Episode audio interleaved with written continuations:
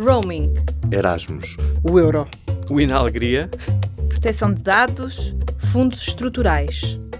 Uma união sem fronteiras. A Europa que conta.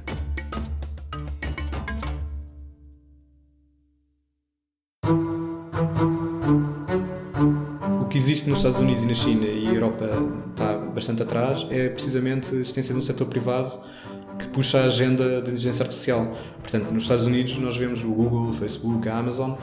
Na Europa não temos esses gigantes que consigam fazer isso, não é? Portanto, é preciso criá-los. Portugal está atrasado no desenvolvimento de inteligência artificial? E como é que são recolhidos os dados que alimentam estas tecnologias? No programa Europa que conta desta semana, visitamos a Unbabel, uma startup portuguesa que nasceu em 2013 e é um exemplo da simbiose entre humano e algoritmo. O serviço da Unbabel permite que tradutores amadores possam utilizar os seus conhecimentos em línguas para ganhar algum dinheiro extra ao rever conteúdos de tradução automática. André Martins, professor do Instituto Superior Técnico e chefe de investigação da Unbabel, conversou com a jornalista Carla Pequenino sobre o tipo de inteligência artificial que a empresa desenvolve. Nós utilizamos aprendizagem estatística uh, com tecnologias de redes neuronais para resolver problemas como tradução automática, tudo o que tem a ver com processamento de texto.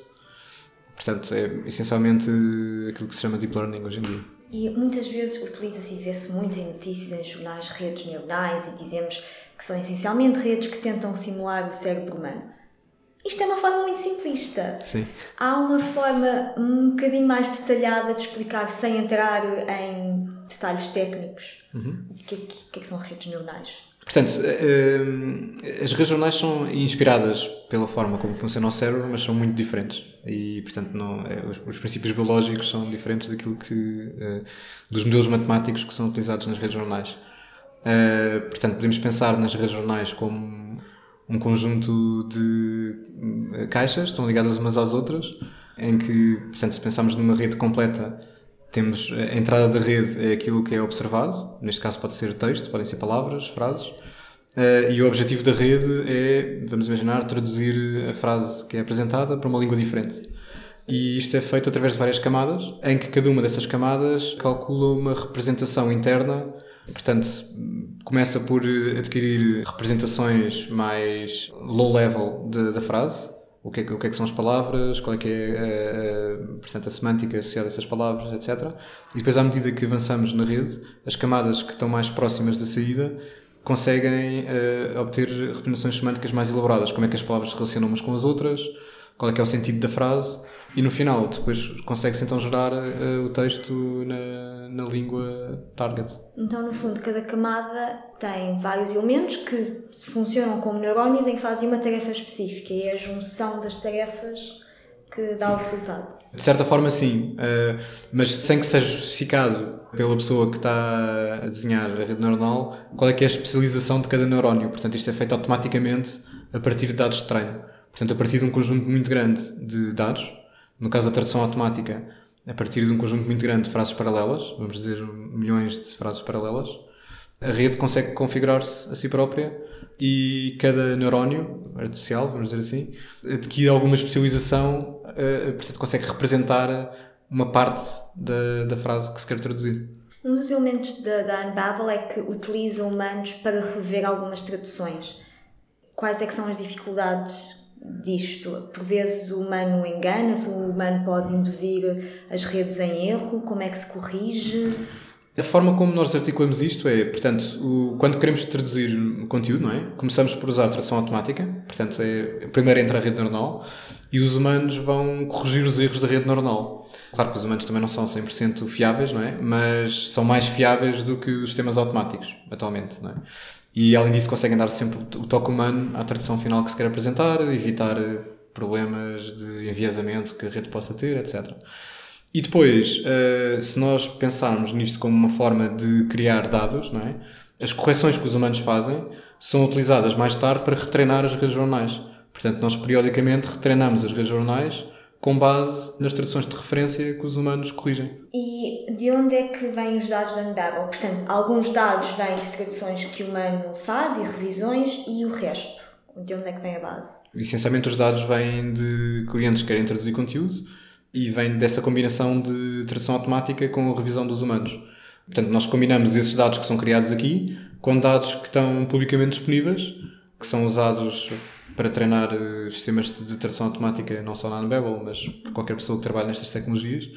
E a origem desses dados geralmente é, é portanto, atas de parlamentos, dados que são extraídos da, da web. Portanto, há, há uma série de crawlers que se usam para conseguir extrair eh, frases em, em línguas diferentes. E o que nós fazemos é combinamos estes dados genéricos, que estão publicamente disponíveis, uh, com os nossos dados internos para fazer uma especialização do domínio da tradução.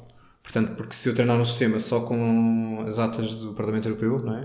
esse sistema vai estar muito enviesado para traduzir esse tipo de conteúdo.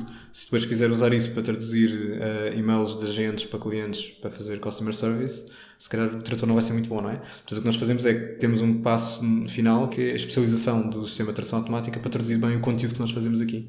Obviamente há línguas que terão mais dados públicos. Quais é que são as línguas que as linguagens no fundo em que você em que a Unbabel trabalha que estão melhores? Dado o histórico da, da União Europeia e o facto de se traduzir uh, conteúdo em todas as línguas oficiais da União Europeia, que são, se não me engano, 24 línguas, línguas oficiais, essas línguas europeias tendem a ter bastantes dados.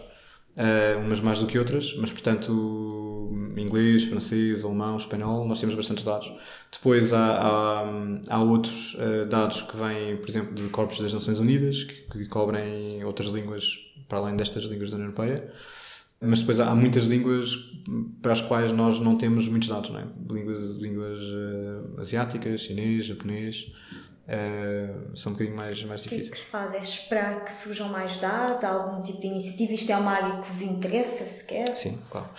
Um, há, há, línguas para as quais nós não temos muitos dados, mas para as quais existe um mercado muito grande, não é? Portanto, essas são neste momento a nossa prioridade.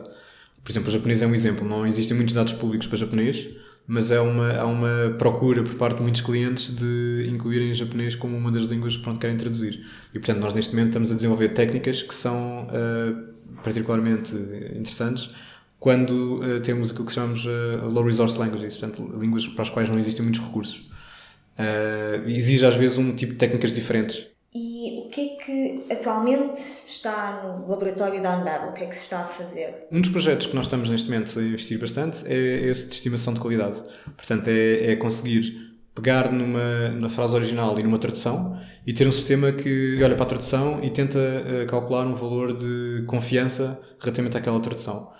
E a ideia aqui é, se o sistema estiver confiante que a tradução está correta, não precisamos de envolver o humano no processo e podemos enviar logo diretamente a tradução ao cliente. E com isso, portanto, conseguimos que o processo seja muito mais rápido e conseguimos também uh, eliminar eh, os custos de, de, tradução por parte do humano.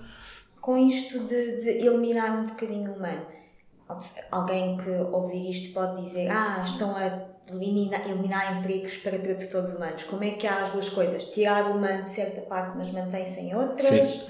É exatamente isso, não é? é? Portanto, é eliminar o trabalho que é mais entediante, digamos assim, dos humanos, não é? E fazer com que eles possam traduzir conteúdo mais difícil onde os humanos continuam a ser essenciais.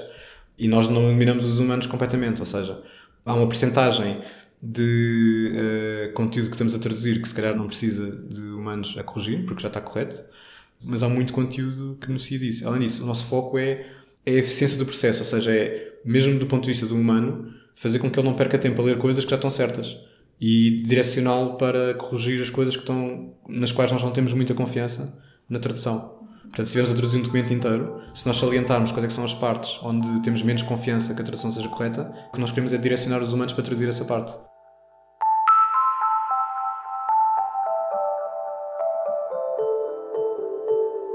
Vasco Pedro é um dos cinco fundadores da Unbabel. Ele explica que, com o sistema que criaram, humanos e máquinas funcionam em equipa.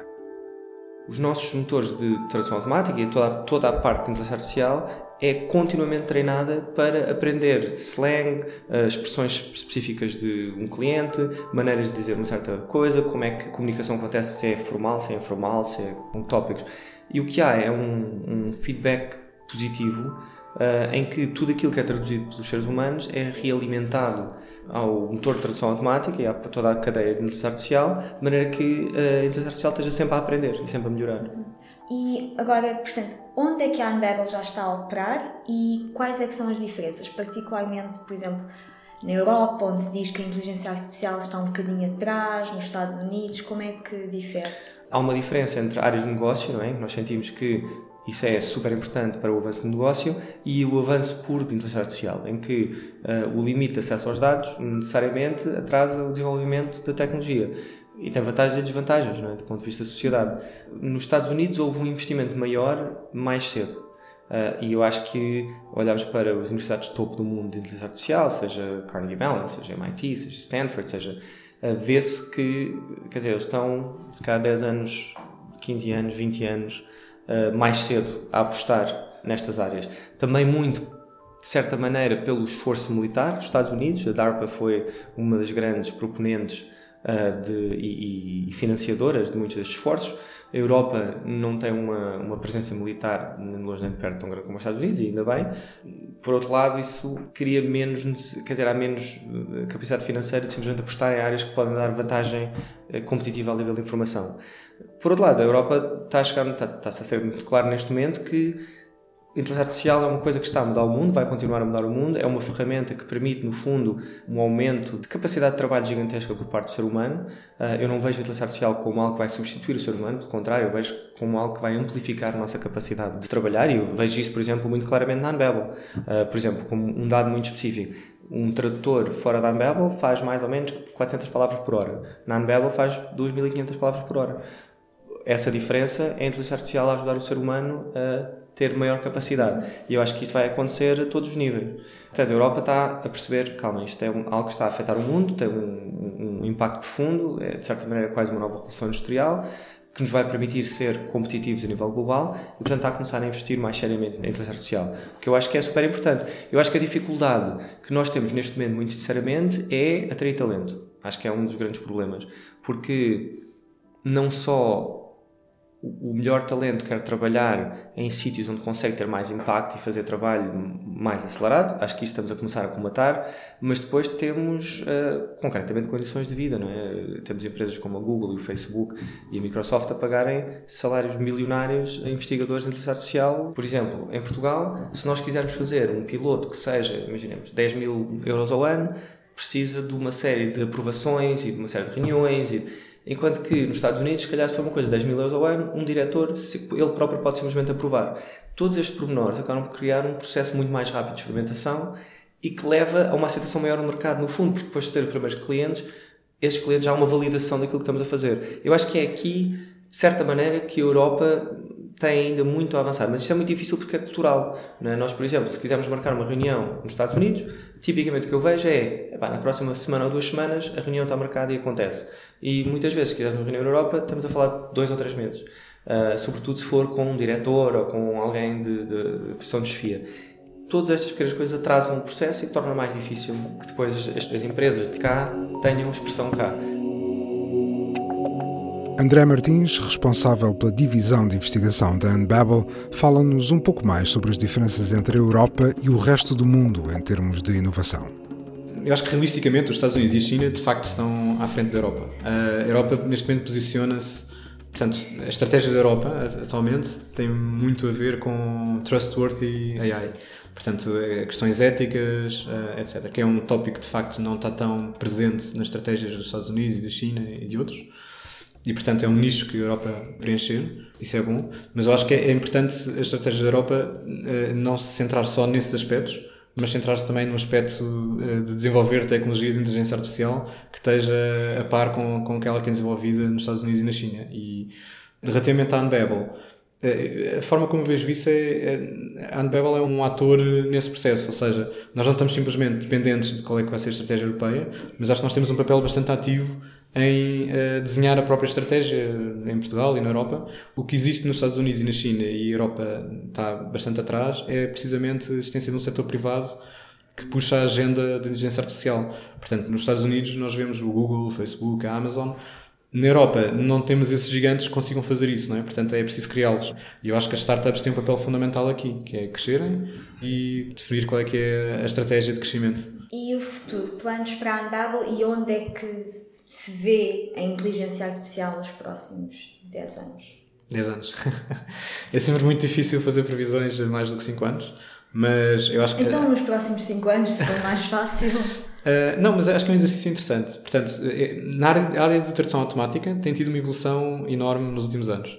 Portanto, só se começou a usar redes neuronais em tradução automática mais ou menos em 2015. Portanto, não foi assim há tanto tempo, foi há 4 anos. E, portanto, nem sequer passaram 5 anos desde que se começou a usar essa tecnologia. Aquilo que se usava antes era, era bastante diferente. E houve um desenvolvimento tão grande nestes 4 anos que nós projetarmos esse desenvolvimento para o que vai acontecer nos próximos 5 é expectável que uh, tudo tem a ver com tecnologias de processamento de linguagem natural, não só tradução automática, tenha um desenvolvimento muito grande, portanto seja muito mais fácil portanto, interpretar um texto, há um crescimento muito grande de assistentes digitais personalizados que conseguem comunicar connosco não é?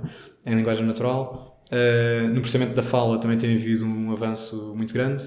Uh, portanto, há sistemas que há 5 anos era impensável nós conseguimos fazer uma pesquisa no telemóvel que funcionasse de facto. E hoje em dia eh, isso, isso é possível. E temos memória curta, geralmente esquecemos é. assim. Sim.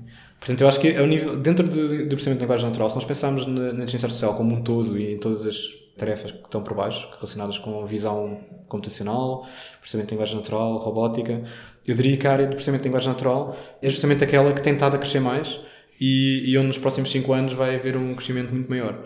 Se pensarmos no horizonte um, um bocado mais alargado, não é? o que é que vai acontecer depois destes 5 anos, uh, existem ainda alguns problemas fundamentais que a inteligência artificial não, não consegue resolver. Não é? Portanto, grande parte dos sucessos da inteligência artificial está muito associado também a grandes quantidades de dados. É? Portanto, é, é necessário muitos dados para uma rede neuronal funcionar bem. E, portanto, o grande desafio que existe pela frente é fazer com que se consiga ter inteligência artificial com sistemas menos supervisionados, o que significa por exemplo, no caso de tradução, não ter tantas frases paralelas, é? Se nós conseguimos só com uns milhares de frases paralelas e combinar isso com outros recursos que encontramos que não são frases paralelas, conseguimos fazer com que a tradução automática funcione, isso é um desafio muito maior. Em público.pt barra podcasts pode ouvir sobre política, desporto, questões de género ou humor, porque o público fica no ouvido.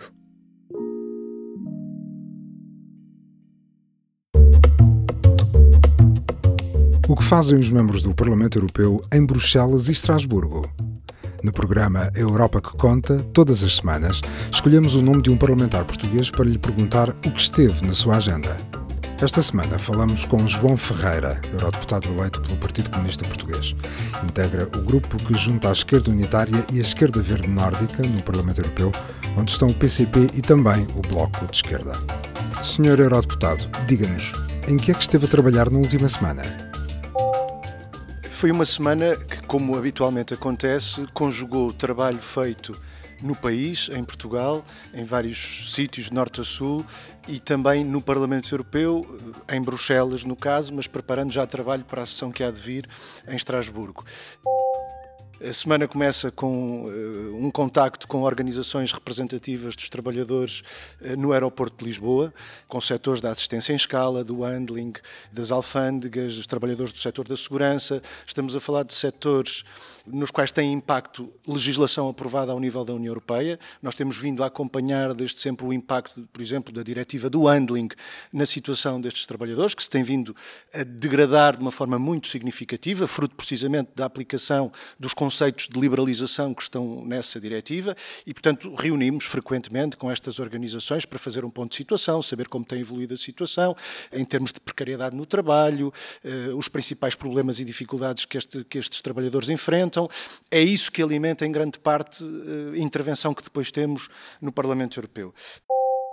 Depois a semana prosseguiu também com contactos já noutra zona do país, no litoral alentejano, em Sines, com os trabalhadores da Petrogal.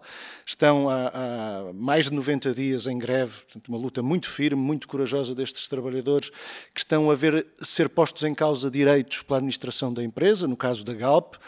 Eh, foi uma questão que já foi alvo de um questionamento da nossa parte à Comissão Europeia, as consequências decorrentes da liberalização do setor na situação vivida pelos trabalhadores. Nós estamos a falar de empresas que eram referências do ponto de vista do emprego e das condições que eram proporcionadas aos trabalhadores e que, uma vez privatizadas, se tornaram autênticos eh, reservatórios de precariedade, de trabalho precário. Portanto, nós fazemos questão de acompanhar a, eh, a evolução desta situação também.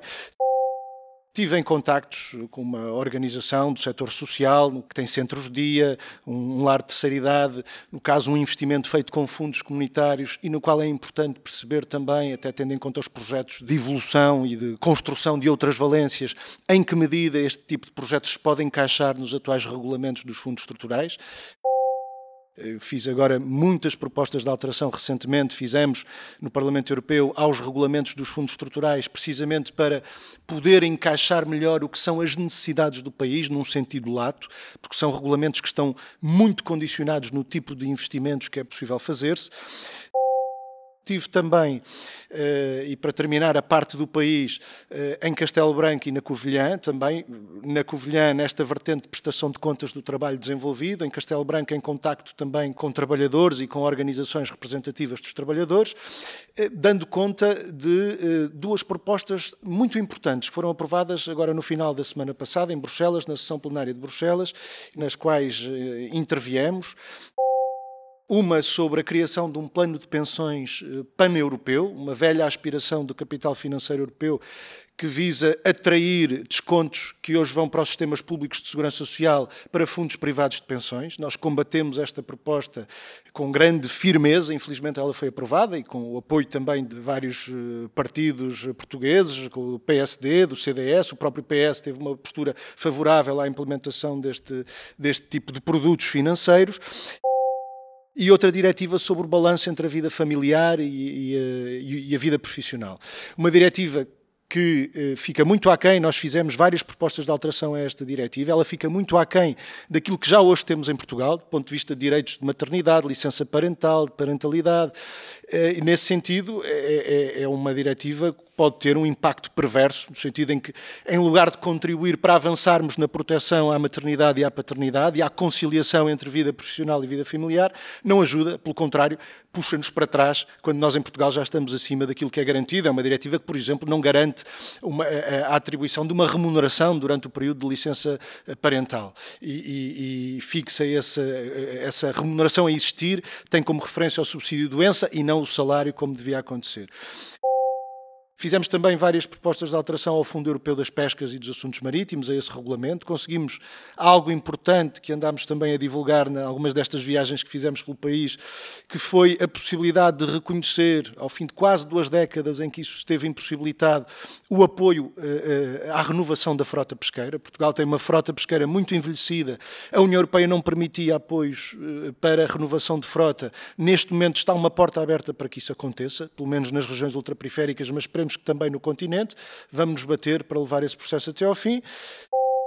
Finalmente, eh, mesmo tanto por cá, houve que preparar trabalho que vai acontecer na próxima semana, nomeadamente em Estrasburgo. Vamos ter uma sessão plenária, será a última desta legislatura, e houve propostas de alteração a determinados regulamentos que tivemos que trabalhar nomeadamente o programa Quadro de Investigação, o Horizonte Europa. Nós temos uma proposta inovadora que visa assegurar a definição de envelopes nacionais por país. Hoje o acesso a esse programa é feito numa base puramente competitiva. Os vários países competem entre si por financiamento. O que acontece é que os grandes países, com sistemas de investigação e desenvolvimento mais avançados, acabam por levar o grosso dos recursos e países como Portugal acabam por ser prejudicados em termos relativos. Nós estamos a propor que haja uma definição de um envelope nacional que garanta um mínimo de recursos a cada país. Estamos também a fazer uma proposta de rejeição de um regulamento do Fundo Europeu de Defesa que prevê alocar eh, uma quantia significativa de recursos, aumentar 22 vezes as despesas afetas a, às áreas militares, digamos assim, quando o dinheiro que cortam na agricultura, na coesão económica e social, está a ir para despesas militares. Ora, nós opomos-nos a isso e vamos apresentar uma proposta de rejeição do regulamento deste fundo.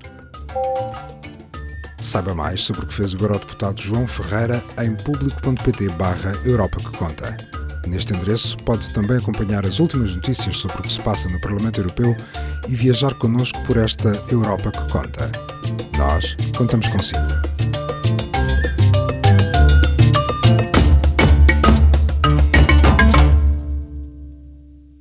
Este programa teve o apoio do Parlamento Europeu.